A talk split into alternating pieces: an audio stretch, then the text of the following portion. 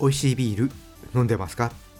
ビールに恋するラジオパーソナリティのコグネです。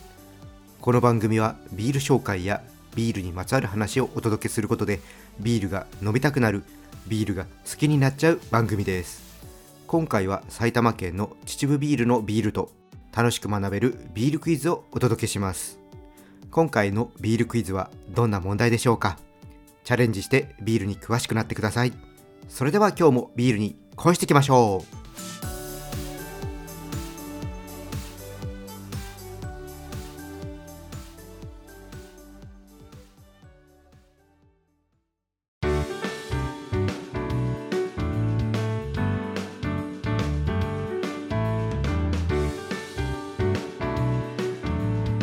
ビールに恋するラジオ。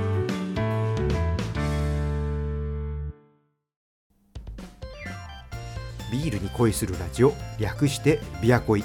最初は今日の一杯から。このコーナーではおすすめのビールを紹介します。今回は埼玉県の秩父ビール熊とカボスの SIPA です。こちらは地元のゴールデンカボスを使ったビール。完熟ならではの酸味と大量に使用したホップで爽快感が楽しめるビールということです。ゴールデンカボスは市場になかなか出回らないカボスだそうで果汁を焼酎に入れても美味しいそうですよ。SIPA というのはセッション IPA ということです。ちょっとアルコール度数が低めの IPA ですね。こちらは4%になります。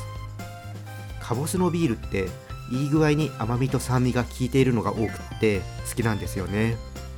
ということで早速開けて飲んでいきましょう。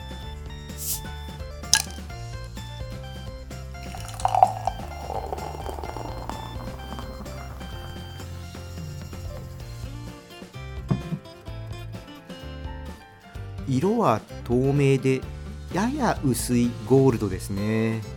香りはうんいい香りしますね。グラスに鼻を近づけると花をね思わせる香りがね軽やかに香ってきます。味の方なんですけどもあー口当たりはねみずみずしいですね。それで口に含むとホップの苦みとかぼすの風味がねじわーっと広がっていってその後ろにモルトのね甘みを軽く感じます。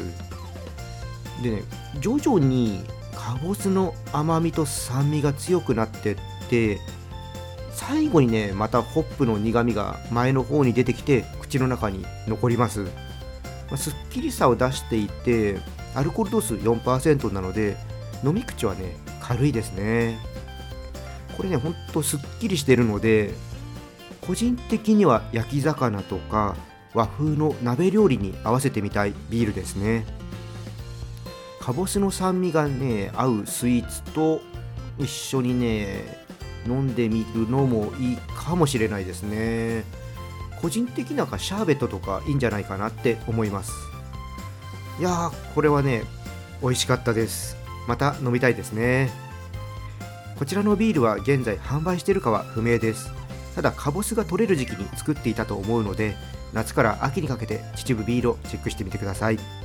他にもいろんなビールをね作ってますし定期的にビールが届く販布会もやってます。オンラインショップのリンクを説明欄に貼っておきますので見てください。今回は秩父ビールクマとカボスの SIPA を紹介しました。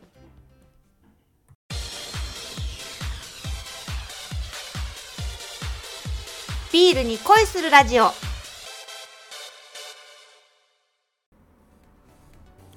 それではここからは楽しく学べるビールクイズです。このコーナーはビールの世界に足を踏み込んだ人がもっと楽しくなる知識が身につく問題を出していきます。今回はホップについての問題です。ぜひ覚えてください。それでは早速問題を出していきます。問題。ホップには花言葉がいくつかあります。その中でビール作りにはメカブの花だけが使われることから連想される花言葉を次の4つの中から1つ選んでください。1気高い。2不公平。3めめしい。4誘惑。さあ正解はどれでしょうか？わかりますか？それではシンキングタイムです。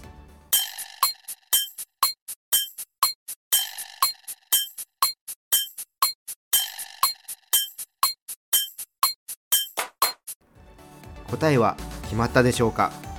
正解の前にもう一度選択肢をお伝えしますね。1気高い。2不公平。3めめしい。4誘惑。それでは正解の発表です。正解は2番。不公平でした。皆さん正解したでしょうか？これはビールの問題としては結構出てくるので知っておくといいですよ。ホップはメカブとオカブが異なります。ビール作りでホップはメカブしか使えません。メカブは受粉してしまうとビールに使うには適さなくなってしまうのでオカブは遠く離れたところに隔離されます。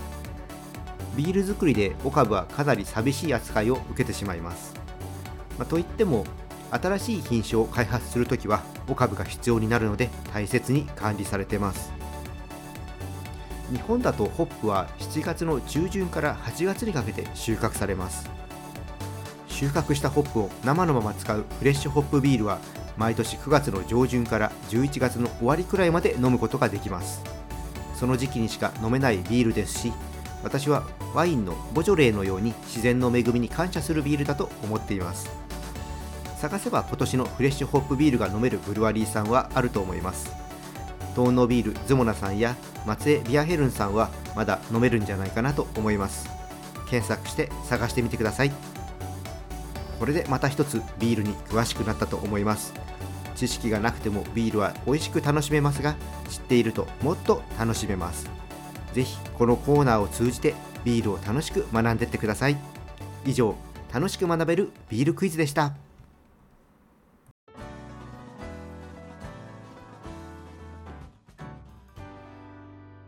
ビアコイ